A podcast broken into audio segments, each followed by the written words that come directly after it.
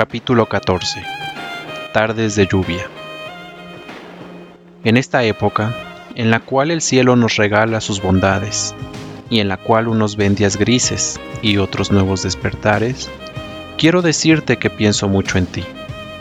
Me imagino esta tarde de lluvia mirando por la ventana, de tu mano y contando historias románticas, aunque no te gusten del todo porque las tardes lluviosas con la mejor compañía y palabras dulces siempre serán llevaderas.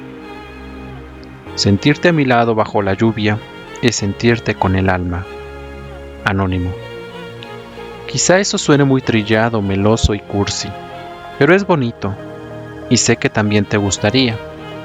Aunque, pensándolo bien, es posible que te agrade más el salir en medio de la lluvia y brincar entre los charcos y bailar abrazados, porque eso es más arriesgado para un par de locos como tú y como yo. Aunque después busquemos el calor de una chimenea y una toalla para secar el agua de nuestros cuerpos. Y se me acaba de ocurrir algo más. Si es que mirar por la ventana o brincar en los charcos no te agrada. Podemos tomar algo para calmar el frío. Un café, un té, un chocolatito o un mezcal, y platicar hasta que llegue la oscuridad de la noche y podamos comenzar a imaginar nuestro futuro mediante sueños. ¿Qué idea te gusta más? ¿Con cuál prefieres compartir tu tiempo con el mío? Lo que te digo por ahora, quizás son ideas locas, pero ojalá pronto se conviertan en realidad.